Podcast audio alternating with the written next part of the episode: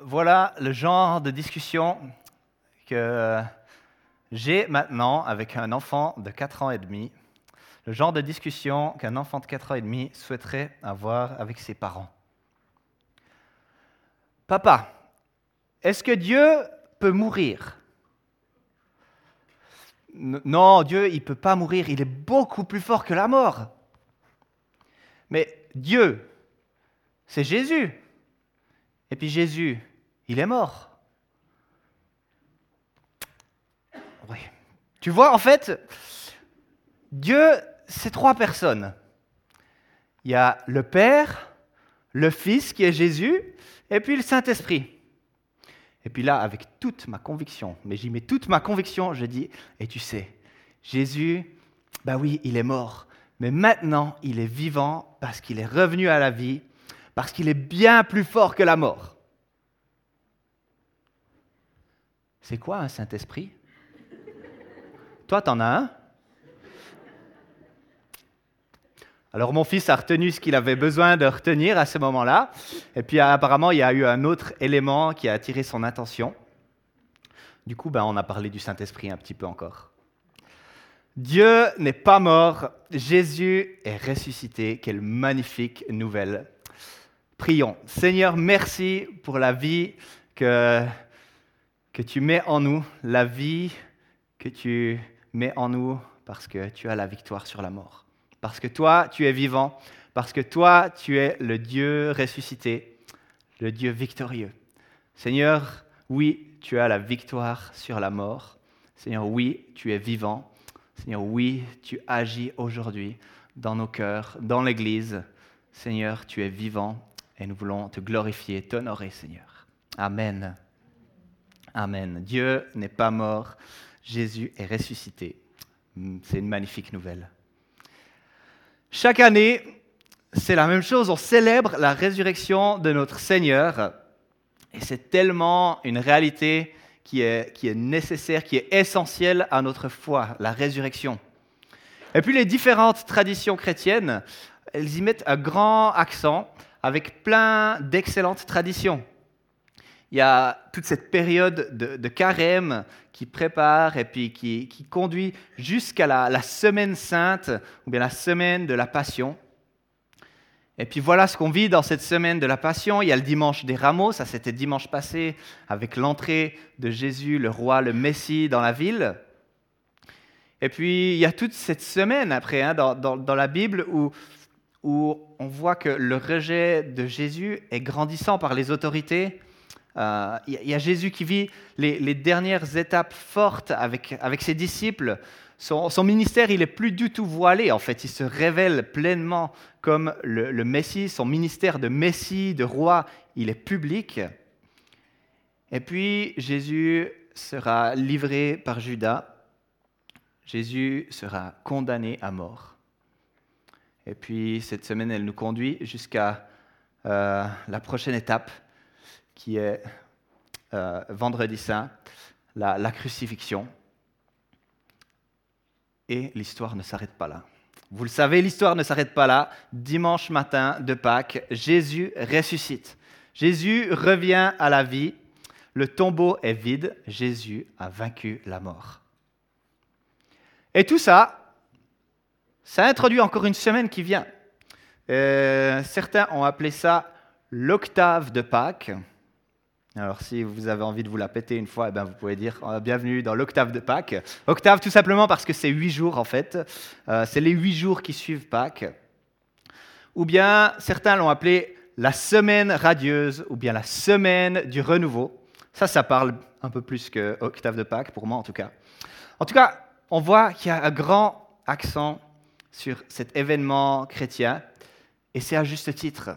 C'est à juste titre parce que c'est un, euh, un événement qui est crucial pour notre foi. C'est la fête la plus importante de tout le calendrier chrétien. C'est le moment clé, c'est le moment qui, qui, définit tellement de choses pour notre foi. D'ailleurs, l'apôtre Paul dira que si Jésus n'est pas vraiment ressuscité, notre prédication, elle est vide. Si Jésus n'est pas ressuscité, tout ce que je vous dis ce matin, ça n'a pas de sens. Si Jésus n'est pas ressuscité, notre foi, elle est vide aussi. Il dit que notre foi, elle est carrément inutile si Jésus n'est pas ressuscité. Alors j'aimerais te poser cette question ce matin. Est-ce que tu as l'impression que ta foi est inutile? Ou au contraire, est-ce que tu as l'impression que ta foi est utile? Est-ce que tu as l'impression que, au fond, eh cette identité de chrétien, elle ne change pas grand-chose à ta vie? Si c'est le cas, je crois qu'on doit apprendre à marcher dans cette vie de la résurrection du Christ qui change tellement, tellement de choses. Mais alors pourquoi cette résurrection, elle est si importante? Bah, Très rapidement, quelques raisons. Je vous fais quelques raisons très rapidement. Pourquoi la résurrection? Pourquoi célébrer Pâques?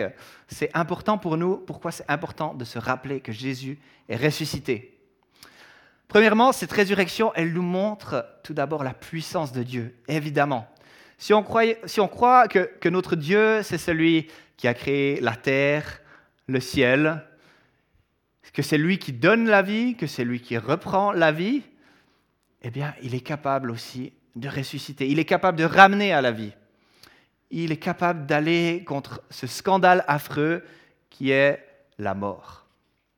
Oui, notre Dieu, Jésus, est le Seigneur de la vie. La résurrection, c'est aussi un signe des cieux qui atteste qui authentifie le ministère de Jésus, qui nous montre que c'est un ministère qui a été pleinement approuvé par le Père. La résurrection, elle nous montre que Jésus était sans péché, qu'il est vraiment le Fils de Dieu, qu'il est Dieu lui-même, et que la mort, elle n'a pas pu le retenir, justement, parce qu'il était sans péché, parce qu'il était Dieu. Parce qu'il est Dieu, pardon. Si Jésus n'est pas ressuscité, on n'a pas non plus l'espoir nous-mêmes d'être ressuscités un jour, d'être ressuscités pour la vie éternelle. Cet espoir de la vie éternelle est tellement important pour nous. Jésus est lui-même la résurrection, la vie. Et il est la résurrection, la vie pour toi et moi. Il est la résurrection et la vie pour nous. Et puis la résurrection, elle signifie aussi que Christ est vraiment vivant maintenant qu'il règne maintenant à la droite de Dieu, qu'il intercède maintenant pour nous.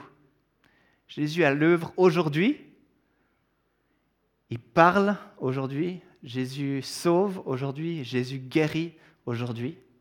Ça rend notre foi tellement actuelle, tellement vivante de savoir qu'on a un Dieu qui, lorsqu'on lui parle, lorsqu'on s'adresse à lui, il entend et il agit aussi. Alors la première lettre de Jean qui fait le fil rouge de toute cette série qu'on est en train de vivre, euh, qui fait cette série de, prédications, eh bien cette lettre, elle ne fait pas forcément de la résurrection un thème euh, qui, qui, est très central, en tout cas qui ressort fortement, mais elle parle bien de vie éternelle. Elle parle bien de vie éternelle, elle parle bien de Jésus, le Dieu vivant. Elle parle de ce passage de la mort à la vie pour nous et d'où vient cette vie Elle vient du Fils. Je lis dans 1 Jean 5, euh, versets 11 à 12. Dieu nous a donné la vie éternelle. Et cette vie, elle est où? Elle est dans son Fils. Cette vie est dans son Fils. Celui qui a le Fils a la vie. Celui qui n'a pas le Fils de Dieu n'a pas la vie. Oui, le Fils de Dieu, il est la résurrection, il est la vie. C'est lui seul, le vrai vivant. C'est lui seul, le vivant par excellence, qui peut nous donner la vie, qui peut nous donner la vie éternelle. Et il y a encore une chose que j'aime, euh, que j'ai envie de souligner avant de nous plonger dans le texte de, notre prédication de ce matin. C'est une façon indirecte, en fait, de Dieu de, de montrer l'amour, de montrer l'amour de Dieu pour ceux et celles qui sont moins privilégiés. Ici, je pense en particulier aux femmes, le rôle des femmes dans le récit de la résurrection. La résurrection, elle change tout, on vient de le voir, mais est-ce qu'on peut vraiment y croire en fait?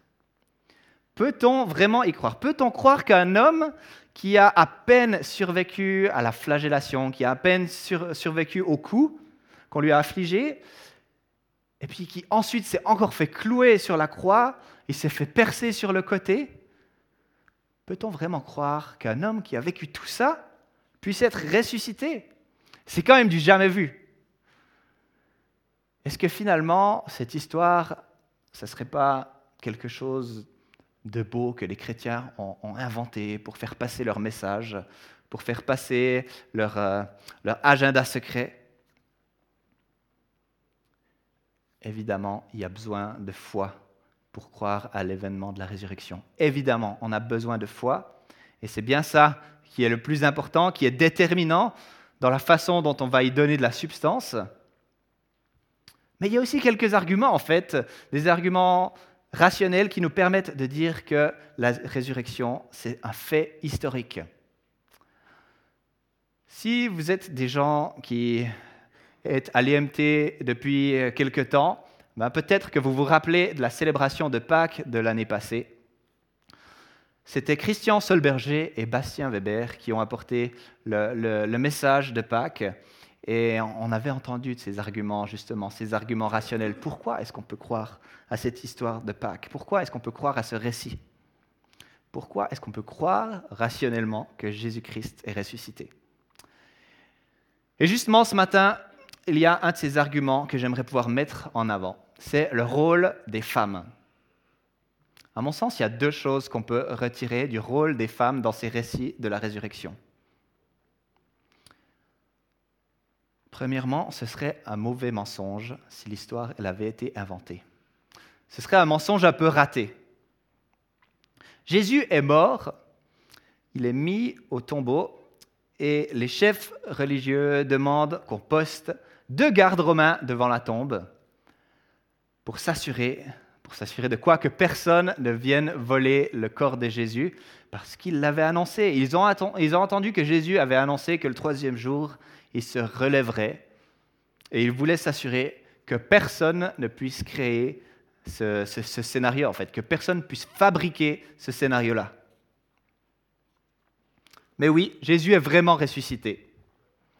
Et les évangiles nous disent que ce sont des femmes qui découvrent le tombeau qui est vide. Que ce sont des femmes qui sont les premières témoins de l'événement le plus important de l'histoire de l'humanité. Des femmes à une époque et dans une société où leur statut social, il était tout simplement défavorable. Tout simplement défavorable. Une époque où leur témoignage n'avait pas de valeur. Flavius Joseph disait ça des femmes, et je suis désolé de le dire, que même le témoignage de multiples femmes n'est pas accepté. À cause de quoi? À cause de la légèreté et de l'effronterie associées à leur sexe. Désolé, mesdames, au nom de Flavius Joseph. Voilà ce qu'on disait des femmes.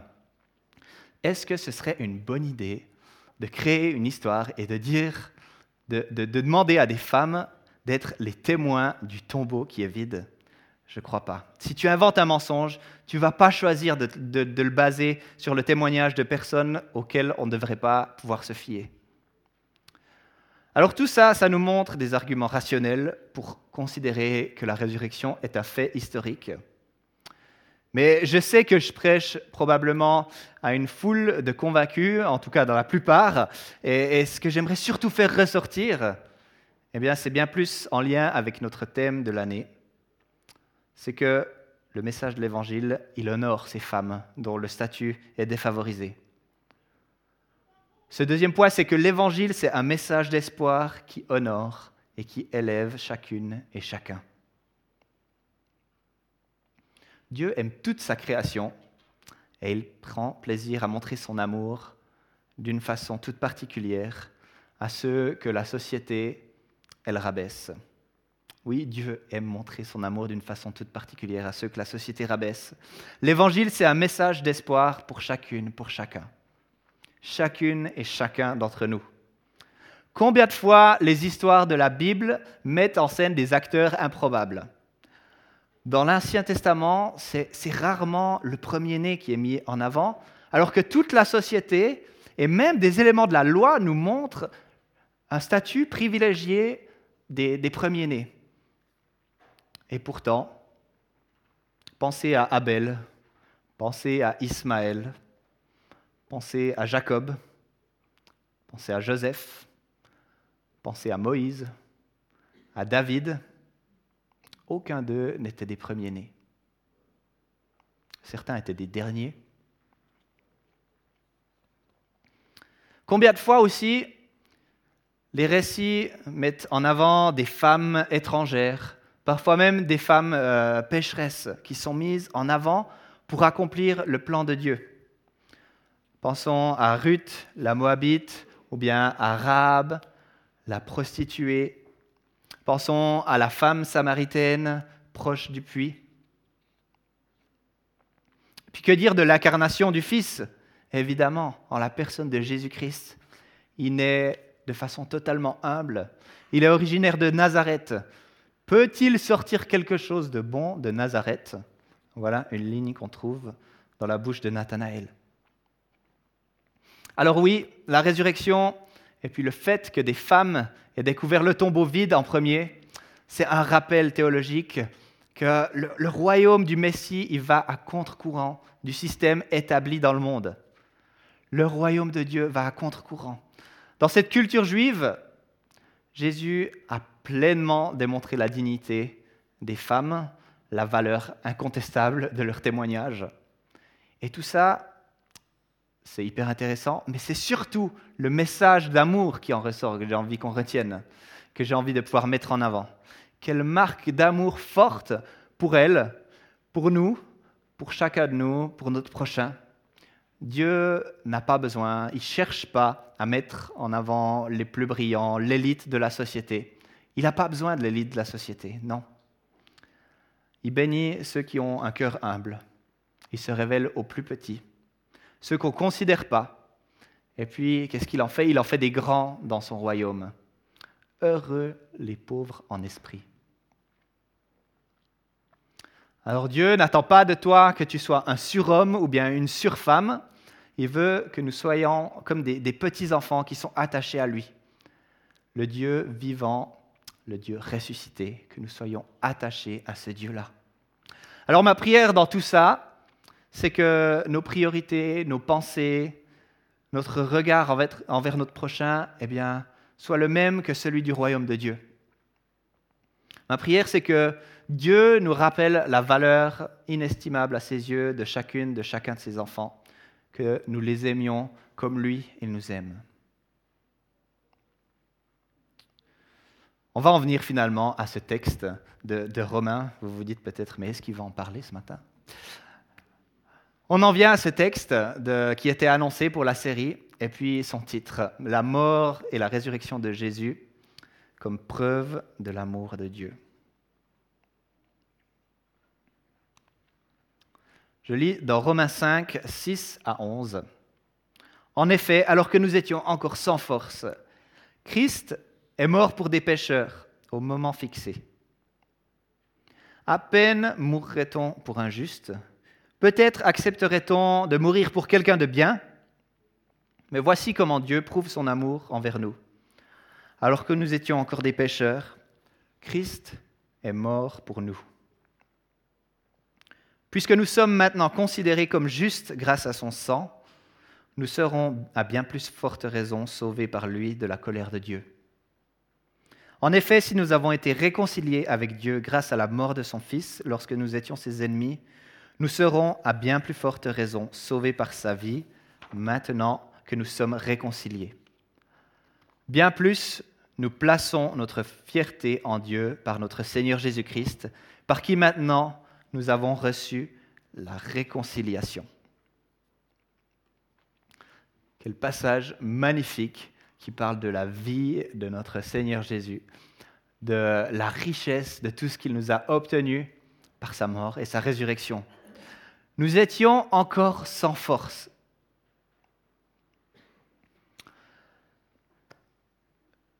Paul, il y va rarement de main morte quand il décrit la condition des êtres humains sans Dieu. Désolé d'entendre ça de nouveau, sans force, pécheurs, ennemis, morts, condamnés, injustes, déchus, etc., etc. Et avant d'avoir été saisi par la grâce de Dieu, d'avoir été saisi par la grâce de Jésus-Christ, eh bien, c'est ça que nous étions. On était dans la dépravation la plus totale, on était incapable de nous approcher de Dieu par notre propre moyen. Il n'y avait rien à faire. La réalité du péché, c'est qu'elle met ce mur infranchissable entre l'humanité et Dieu, une distance qu'on ne peut pas combler par nos propres forces, pour laquelle on ne peut rien faire, on n'a rien à apporter. Et dans tout ça, eh bien, il n'y a rien qui pourrait nous faire croire qu'il y ait une once d'espoir hors de Jésus-Christ. Mais Dieu, plein d'amour, il n'est pas limité comme nous par ce mur. Dieu, plein d'amour, il n'est pas limité par cette distance. Et c'est tellement beau la façon dont Paul décrit ce qui est en jeu ici. Peut-être qu'il y en aurait certains qui seraient prêts à mourir pour quelqu'un de, bien. En tout cas, c'est ce que les disciples disaient eux-mêmes. Hein. Nous irons jusqu'à la mort pour toi. Et puis, on connaît la suite de l'histoire. Je ne connais pas cet homme. Mourir pour quelqu'un de bien, peut-être. C'est déjà une magnifique marque d'amour, ça c'est certain. Euh, c'est peut-être même extravagant. Mais il y a déjà pas mal de conditions, en fait. Quelqu'un de bien. Il y a pas mal de conditions préalables. Mais Dieu, lui, qu'est-ce qu'il fait? C'est qu'il manifeste son amour pour qui? Pour ses ennemis. Dieu manifeste son amour pour des ennemis. Pour ceux qui lui sont hostiles. Pour ceux qui le rejettent. Alors que nous étions encore des pécheurs, Christ est mort pour nous, pour nous obtenir la justice. Alors que nous étions encore des pécheurs. Jésus ne s'est pas juste contenté de prêcher l'amour, vraiment pas. Il ne s'est pas juste contenté de prêcher l'amour des ennemis dans son sermon sur la montagne, il l'a vraiment vécu. Aimez vos ennemis, priez pour ceux qui vous persécutent. La mort de Jésus à la croix pour l'humanité ennemie, la mort de Jésus à la croix pour ceux qui le rejetaient, c'est une marque d'amour, c'est vivre ce sermon sur la montagne. Et puis que penser de ses prières aussi pour ceux qui l'ont mis à mort? Comme elle montre qu'il a pleinement vécu ce qu'il enseignait. Père, pardonne-leur, ils ne savent pas ce qu'ils font. Aimez vos ennemis, priez pour ceux qui vous persécutent. Et dans ce passage de, Romains, j'aime beaucoup le raisonnement de Paul. Il a envie de donner cette pleine assurance de l'amour, du salut, de la justification qu'il y a en Jésus. S'il a aimé ses ennemis, à combien plus forte raison sera-t-il fidèle envers ses ennemis devenus ses amis? Et puis c'est là qu'il parle de la vie du Seigneur Jésus ressuscité.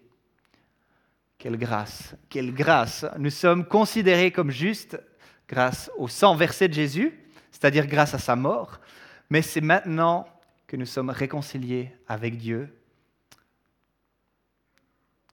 C'est maintenant que nous sommes réconciliés avec Dieu et nous devons le croire à bien plus forte raison que nous le sommes par sa vie. À bien plus forte raison, nous sommes sauvés, réconciliés par sa vie. Sauvés par sa vie maintenant, sauvés par sa puissance de résurrection. À bien plus forte raison, sa vie, elle nous obtient non seulement le salut, qui détourne de nous la colère de Dieu. Alléluia. Mais cette vie, elle nous obtient aussi, surtout, d'être réconciliés avec Dieu. La vie de résurrection du Christ, elle permet de retrouver la relation vivante, vraie, bénissante avec Dieu, une relation proche.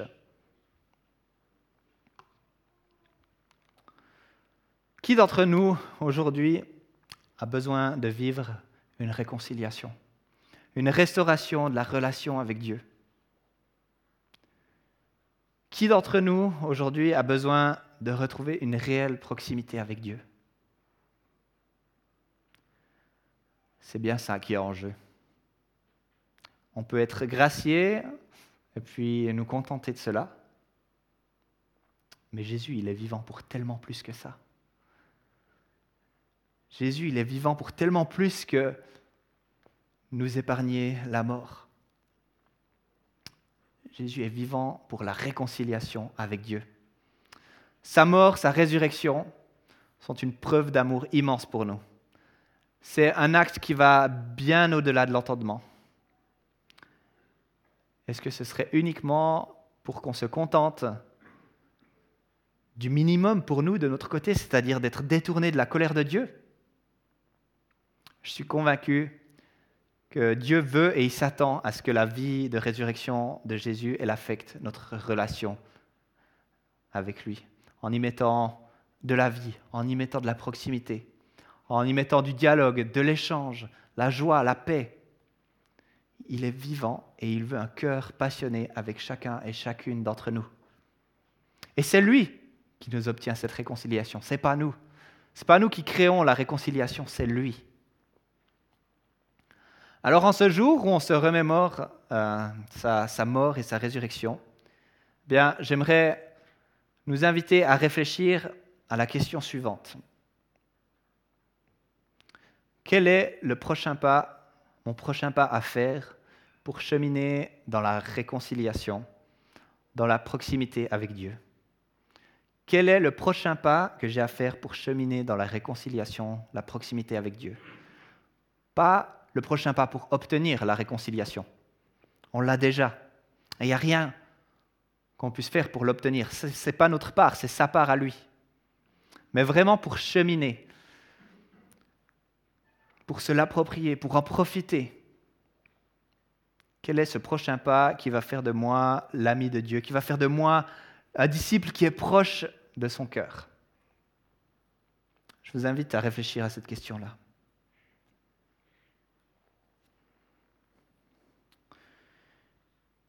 Tout cas, un élément qui doit inspirer notre réflexion sur cette question-là.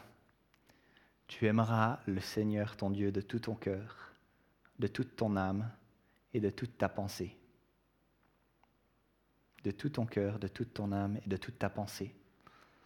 Il n'y a pas de demi-mesure ici.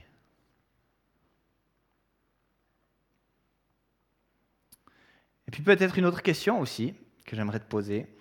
Qu'est-ce que Dieu, le Dieu de la résurrection, souhaite ramener à la vie chez toi.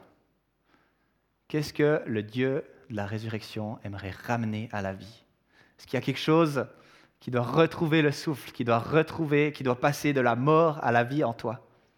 Que ce soit un projet, que ce soit une relation, que ce soit ta façon de considérer Dieu, que ce soit tes émotions, Qu'est-ce que le Dieu de la résurrection veut ramener à la vie? Parce que oui, comme je l'ai dit, on est dans l'octave de Pâques, on est surtout dans la semaine du renouveau, dans la semaine radieuse. Alors cette semaine, est-ce que tu vas vivre le renouveau avec Jésus-Christ, le ressuscité?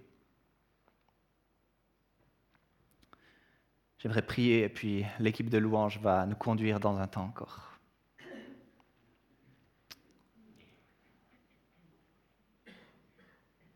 Merci pour la vie, Seigneur. Merci pour ta vie qui impacte tellement la façon dont on peut se tenir devant toi. Merci parce que toi, le Dieu vivant, tu veux une relation vivante avec chacune, chacun d'entre nous.